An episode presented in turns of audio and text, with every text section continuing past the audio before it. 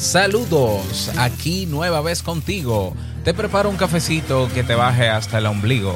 Bueno, perdón, es que no encontraba cómo rimarlo. ¿eh? La semana pasada estuvimos hablando sobre las técnicas de manipulación que utilizan nuestros políticos para hackear nuestro cerebro. Bien, pero es bueno que sepas que todos en algún momento podemos también manipular a otros. Es por eso que hoy te presento las 5 técnicas más comunes que pudiéramos estar utilizando cada día y que no sabíamos. ¿O sí? Bueno, toma tu taza y hablemos.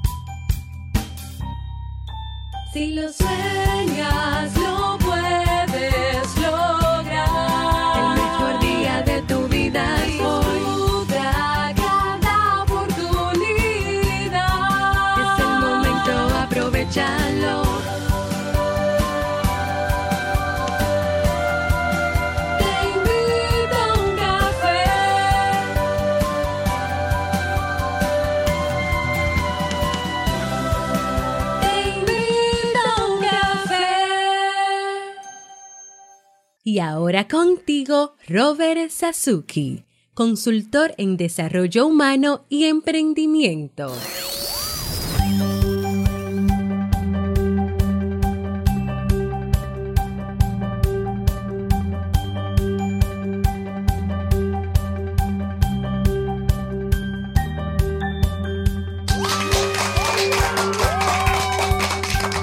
Hola, ¿qué tal con esa energía positiva, esos aplausos y aquí tu cafecito? Espero que lo disfrutes. Damos inicio a este episodio número 1044 del programa Te invito a un café. Yo soy Robert Sasuki y estaré compartiendo este rato contigo, ayudándote y motivándote para que puedas tener un día recargado positivamente y con buen ánimo. Esto es un podcast y la ventaja es que lo puedes escuchar en el momento que quieras, no importa dónde te encuentres y cuantas veces quieras. Solo tienes que suscribirte completamente gratis para que no te pierdas de cada nueva entrega. Grabamos de lunes a viernes desde Santo Domingo, República Dominicana y para todo el mundo. Y hoy he preparado un tema que tengo muchas ganas de compartir contigo y que espero sobre todo que te sea de mucha utilidad. Recordarte que en el Club Kaizen tienes lo que necesitas para comenzar a tomar acción en tu vida. Si quieres aprender y desarrollar nuevas habilidades que te permitan mejorar tu calidad de vida, ahí las tienes. Contamos con seis carreras, bueno, contamos con más de 40 cursos agrupados eh, o categorizados en seis carreras. Desarrollo personal, productividad personal, marca personal, negocios en Internet, marketing digital y el número 6, que no recuerdo en este momento, ahí está todo organizado, tienes aprendizaje guiado, tienes eh, una comunidad, tienes eventos en vivo, tienes un podcast, tienes una biblioteca, lo tienes todo y a un precio ex eh, excepcional. ¿eh? Es decir, estamos hablando de desde 8 dólares, 8,25 dólares al mes. Bueno, aprovecha y si quieres dar una probadita, bueno, eres bienvenido también. Claro que sí, tenemos una prueba gratuita de 14 días en el clubkaizen.net. Vamos a comenzar con el tema, pero no sin antes escuchar la frase con cafeína. Porque una frase puede cambiar tu forma de ver la vida, te presentamos la frase con cafeína.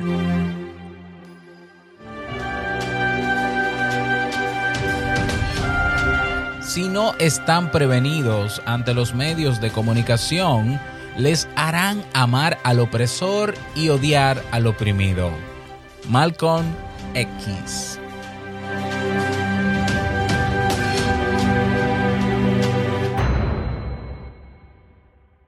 Bien, y vamos a dar inicio al tema central de este episodio que he titulado Las cinco técnicas de manipulación más comunes que pudiéramos estar utilizando. Quizá no, ojalá que no, pero puede que sí, ya. Y es importante hacer conciencia de cuáles son estas técnicas para que evitemos esta práctica, para que nos demos cuenta de que al estar manipulando a otros eh, realmente no es lo mejor. Ya lo decía en el episodio anterior que hablábamos de cómo los políticos hackean nuestro cerebro, cerebro y lo terrible que es.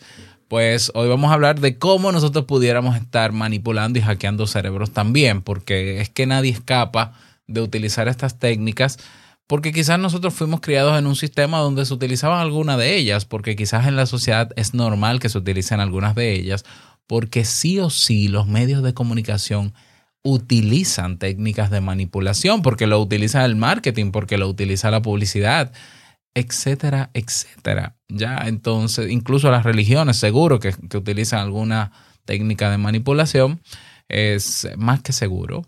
Entonces es importante reconocerlas. Por eso dije la semana pasada que iba a tratar todo un ciclo de temas relacionados con manipulación. ¿Para qué? Para que seamos conscientes y para, a ver, de alguna manera evitarlas. Ya, no solamente ponerlas en práctica, sino que otros la pongan en práctica a nosotros. Pero desde ahora mismo te digo, por si no lo había dicho la, la semana pasada, todos estamos siendo de alguna manera manipulados, ¿eh? Todos. Tú dices, no, yo, yo soy libre, eh, yo compro el celular que yo quiera. No, tú compras el celular que hay disponible en el mercado. Ya, incluso lo compras muchas veces por presión social o por estatus. Eso es manipulación, ¿eh? Entonces, a veces creemos que tenemos total control de nuestra vida y que no somos manipulables, pero sí, todos somos de alguna manera manipulable- manipulables. Vas al mercado y dices, sí, yo voy a comprar frutas, pero es que no es que tú quisieras comprar tal fruta, pero no está. Entonces, al final, tú tienes que comprar la fruta que haya. ¿Ya? Y tú puedes decir, bueno, pero eso no necesariamente es manipulación, es un tema de disponibilidad.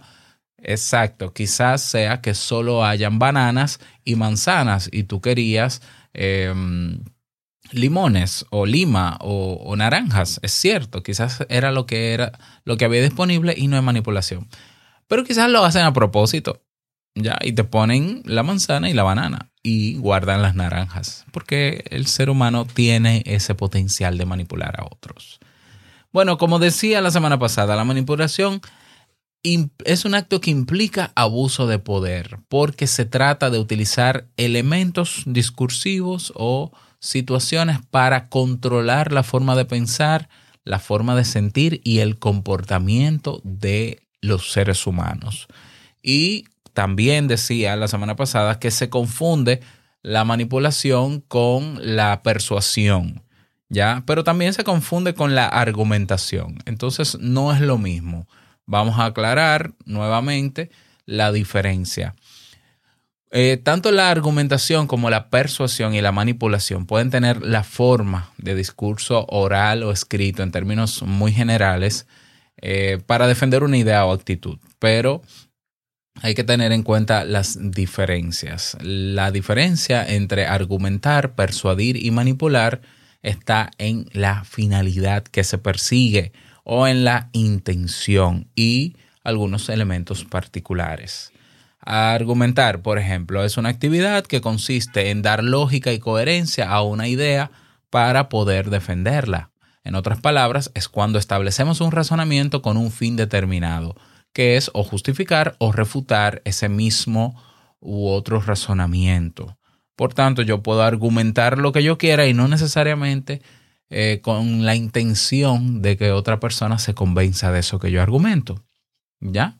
Y mientras yo me quede en mi discurso, que tengo derecho, no quiere decir que yo esté obligando a nadie a que crea lo que yo creo, ni que se convenza de lo que yo digo. Entonces, eso es argumentar. Por otro lado está persuadir. Eh, la persuasión ocurre cuando el argumento tiene otra finalidad más, que no solo se utiliza para defender o refutar una idea, sino que está orientado a modificar la conducta del interlocutor. Es decir, yo te planteo un argumento con la intención mía de que tú te convenzas, ¿ya? De que tú aceptes. Pero, pero, en la persuasión, yo respeto tu decisión y yo estoy claro de que tú puedes aceptar como puedes no aceptar. Y yo no sobrepaso el límite, ¿ya? Es decir, yo no utilizo disparadores psicológicos o no ataco tus vulnerabilidades que mencionábamos la semana pasada en las técnicas de los políticos para que tú hagas lo que yo quiero, sino que yo te planteo algo, es como venderte, ¿no? Mira, yo tengo este producto, hace esto, estos son las ventajas y beneficios. ¿Qué, decides? ¿Lo quieres o no lo quieres? Y la persona puede decidir quererla o no. ¿Ya? Y eso es persuadir. Una técnica, la técnica estrella de, de la venta. Ahora, la manipulación es cuando utilizamos un argumento que eh, activa disparadores psicológicos o que afecta directamente las vulnerabilidades del ser humano para que el ser humano eh, reaccione de forma impulsiva, sin pensarlo mucho y termine al final ah, tomando la decisión que nosotros esperábamos. ¿Ya? Por ejemplo, eh, ahora con lo del coronavirus, yo estoy seguro que habrá algunos medios en el mundo que están aprovechando esta situación para meter miedo a la población para que terminen eh, tomando una decisión. No sé, o sea, yo quisiera pensar que no es así, pero pudiera ser que haya por ahí alguna empresa que esté vendiendo algún producto que se haya relacionado con la prevención del coronavirus y quizás eh, se están pagando por ahí publicaciones, yo simplemente estoy especulando, ¿eh? publicaciones eh, diciendo que ese producto es efectivo para prevenir el coronavirus. Digo, no estoy especulando tanto, ¿eh? te vas a eBay, por ejemplo, y escribes coronavirus, coronavirus prevent o prevención del coronavirus y te vas a encontrar con mascarillas, eh, con alcoholes que dicen expresamente en la etiqueta para el coronavirus. y claro, la gente ve las informaciones, entra en pánico, porque esa información está diseñada para que entres en pánico, es decir, para activar ese disparador emocional del miedo y en el mismo artículo encuentras una solución que previene eso y tú sales al supermercado y te llevas todo lo que puedes. Sí, así somos los seres humanos, ¿ya? Por eso los políticos lo saben y lo utilizan, y los medios también, y el marketing también, y la publicidad también. Pero nosotros también, ¿ya? Nosotros también eh, podemos eh, utilizar técnicas de, de manipulación. Entonces, yo te voy a mencionar cinco técnicas comunes que pudiéramos estar utilizando y si te identificas con ellas, pues ya sabes lo que tienes que hacer, dejarte utilizarlas, por favor. Y si no, pues por lo menos te sirve de aprendizaje. Técnica número uno, jugar con los sentimientos y las emociones. ¿Ya? Ya lo, lo decía también la semana pasada. Controlar la dimensión afectiva es una de las herramientas más potentes porque hace que las otras personas reafirmen sus opiniones y posiciones sin necesariamente haber pasado por un razonamiento lógico, crítico o reflexivo.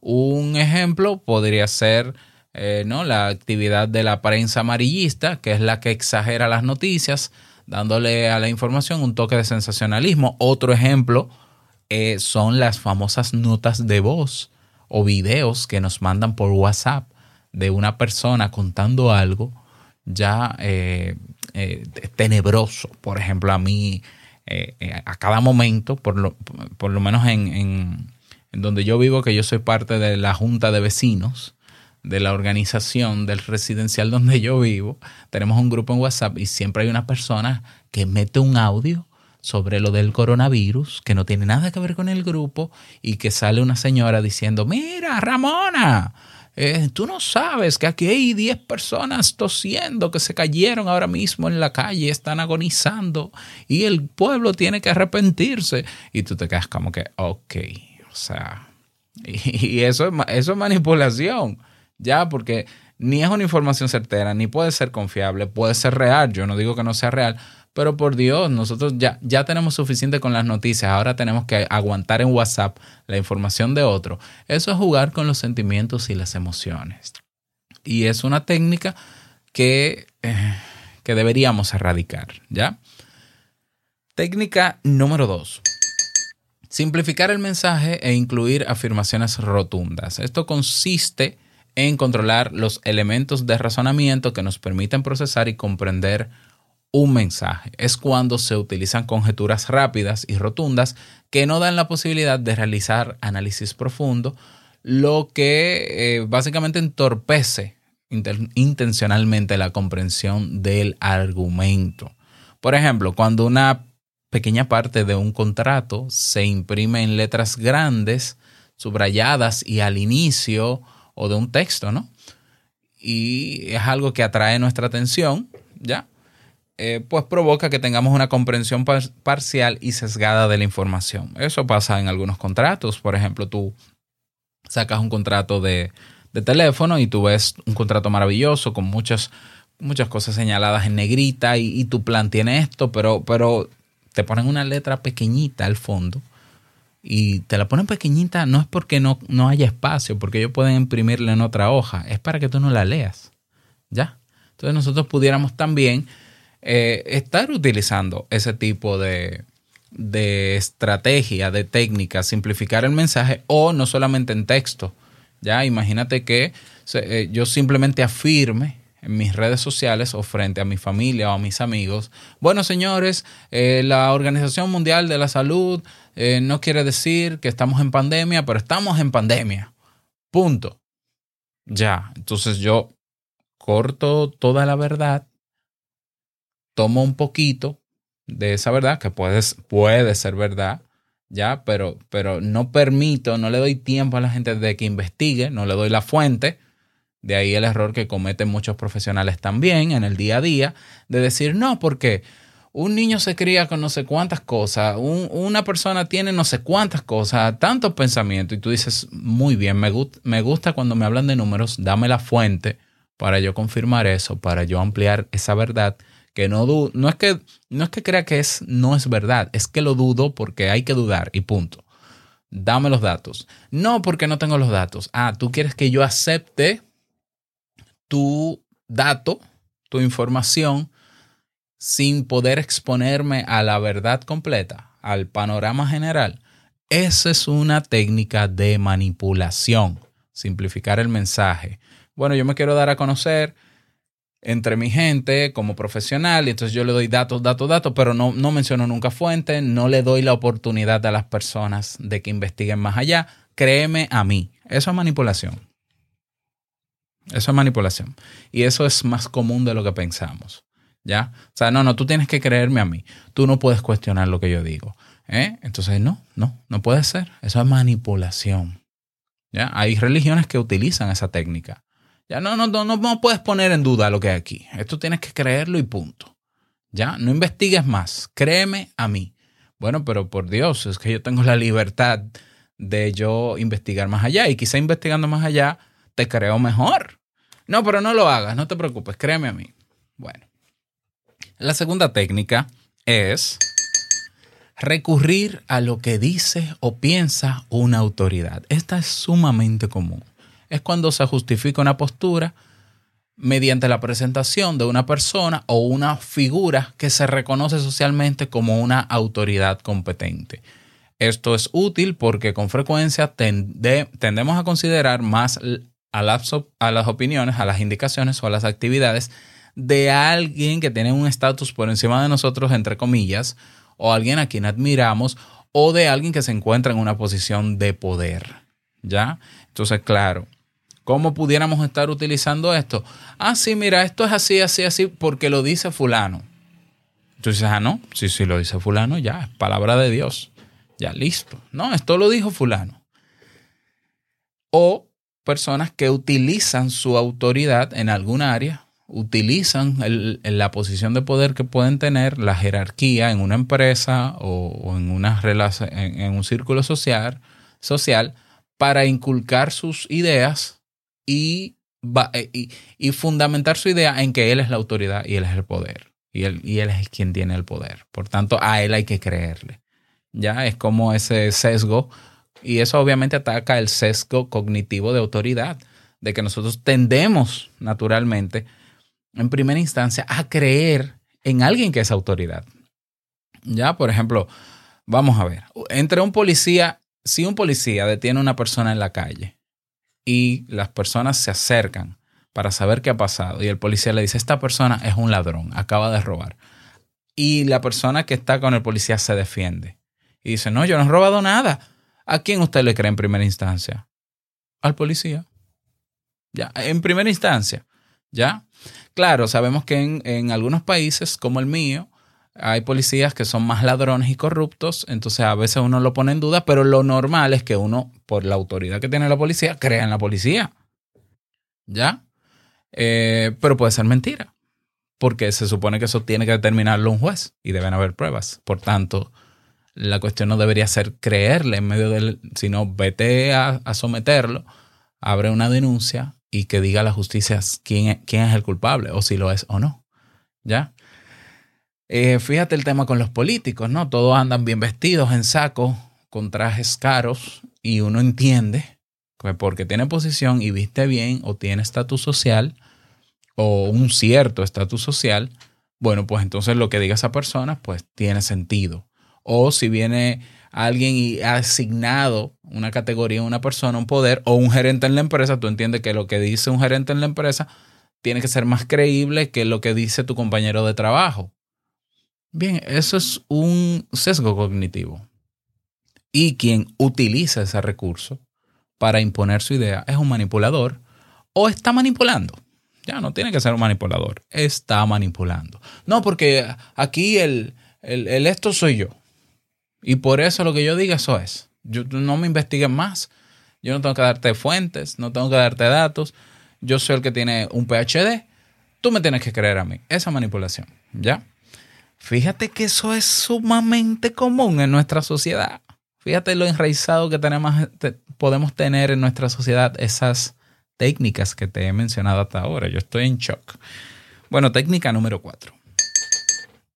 Individualizar los conflictos y hacer pensar que siempre son iguales. Esta es mucho más común de lo que te piensas. Es cuando una situación, especialmente si es una situación conflictiva, se reduce a lo que hace, dice o piensa una sola persona o solo un grupo de personas. De personas, escondiendo todas las otras variables, todos los agentes, grupos que también influyeron o que han sido afectados por esa situación. ¿Ya? Es decir, buscar un culpable, uno. Yo siempre lo he dicho, siempre he estado convencido de eso y, y en cualquier análisis que pueda hacer de grupos o de parejas, estoy más que convencido que en todo problema de dos o más personas, todos son responsables. Fíjate que a mí no me gusta hablar de culpables, yo hablo de responsables, es decir, algo hiciste tú, algo hiciste tú, tú, tú y tú y tú para que se generara este problema, aunque estalló en las manos de, tal persona. Es como el juego de la pelota caliente, ¿no? Vamos pasando la pelota en un círculo y llega un momento en que se detiene la música y la pelota se queda en la mano de una persona. Claro, todo el mundo se enfoca en esa persona, sí, pero la, la pelota llegó de manos de otra y se va en manos de otra. Y hubo personas que jugaron, ¿ya? Y hubo un moderador y hubo reglas. Por tanto, el problema es más sistémico que individual. Entonces, pasa muchísimo en los trabajos. Yo lo viví muchísimo. Ah, una vez yo, por ejemplo, trabajé en un colegio. Mi primer empleo fue trabajando en una escuela, digitando notas, las, las calificaciones de estudiantes como secretario, básicamente. Estamos hablando de que yo tenía 18 años, mi primer empleo, mientras estudiaba en la universidad. Y yo recuerdo una vez que los profesores tenían que pasarme los, las calificaciones en unos disquetes, ¿ya? Quien, quien sabe lo que un disquete me entenderá, que era un dispositivo para guardar información parecido a una memoria USB, pero bueno, hace la misma función que una memoria USB, pero bueno, disquete, búsquenlo, ¿ya? Y eh, yo recuerdo que hubo un tiempo, hubo un momento en que yo trabajando pasaba los disquetes en el computador, digitaba mi nota o mi calificación. Y hubo un día en que la red se, infec se infectó con un virus de toda la escuela y se bloquearon muchas computadoras, un virus. Y se, se me culpó a mí, se me culpó a mí de haber infectado toda la red y todas las computadoras. ¿Ya? Y claro, tiene lógica. El problema explotó en mis manos. ¿Ya? Entonces me quisieron multar o me quisieron eh, culpar en el colegio, en la escuela, por haber hecho eso. Yo no sabía qué estaba pasando, no tuve la intención, simplemente era lógico en ese tiempo, eh, con los bajos niveles de los altos niveles de vulnerabilidad que tenía, por ejemplo, Windows, que cosas así pasaran. Era algo normal. De hecho, existían los antivirus como existen ahora exactamente igual por eso. No era de esperarse, no era de extrañarse que en algún momento eso, eso iba a pasar. Bueno, y eso fue todo un drama, ¿no? O sea, toda la gerencia de, de la escuela se volcó hacia mí porque yo era el culpable.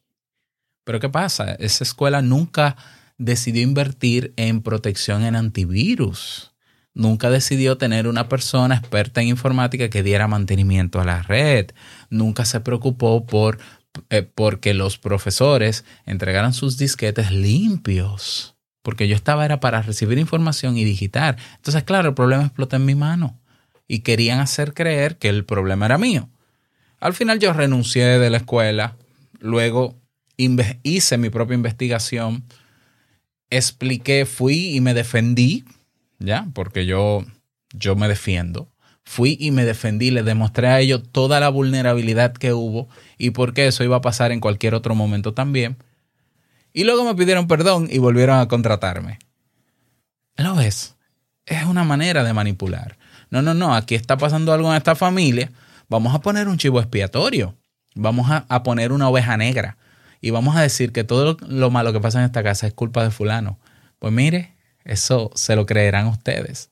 Pero quienes sabemos de esta técnica, quienes sabemos de psicología y de terapia sistémica, sabemos que el chivo expiatorio es un síntoma, es donde explota el problema, pero el problema es enorme ahí adentro. Lo mismo pasa en las empresas. ¿Ya? Si no, no, vamos a aislar a este empleado porque él es que está, un momento, algo está pasando en la empresa y está explotando ahí. Eso es una técnica de manipulación bastante común. Y técnica de manipulación número 5, utilizar y reforzar los estereotipos. ¿Ya? A muy grandes rasgos, los estereotipos son las cualidades de conducta que se, se atribuyen de manera simplificada y casi automática a una persona o a un grupo de personas. Son útiles como técnica de persuasión porque permiten controlar valores y juicios sin tener que justificar profundamente los argumentos y sin permitir que el receptor se cuestione ampliamente. Frases que mantienen estereotipos, como, como las siguientes que voy a decir ahora. Ah, hay un vehículo que está mal estacionado. Eso es de una mujer. Tenía que ser una mujer. ¿Ya? Ah, es que los jóvenes están protestando en República Dominicana. Ah, esos son los riquitos, los ricos hijos de papi y mami, así decimos aquí, o los popi, que están haciéndolo.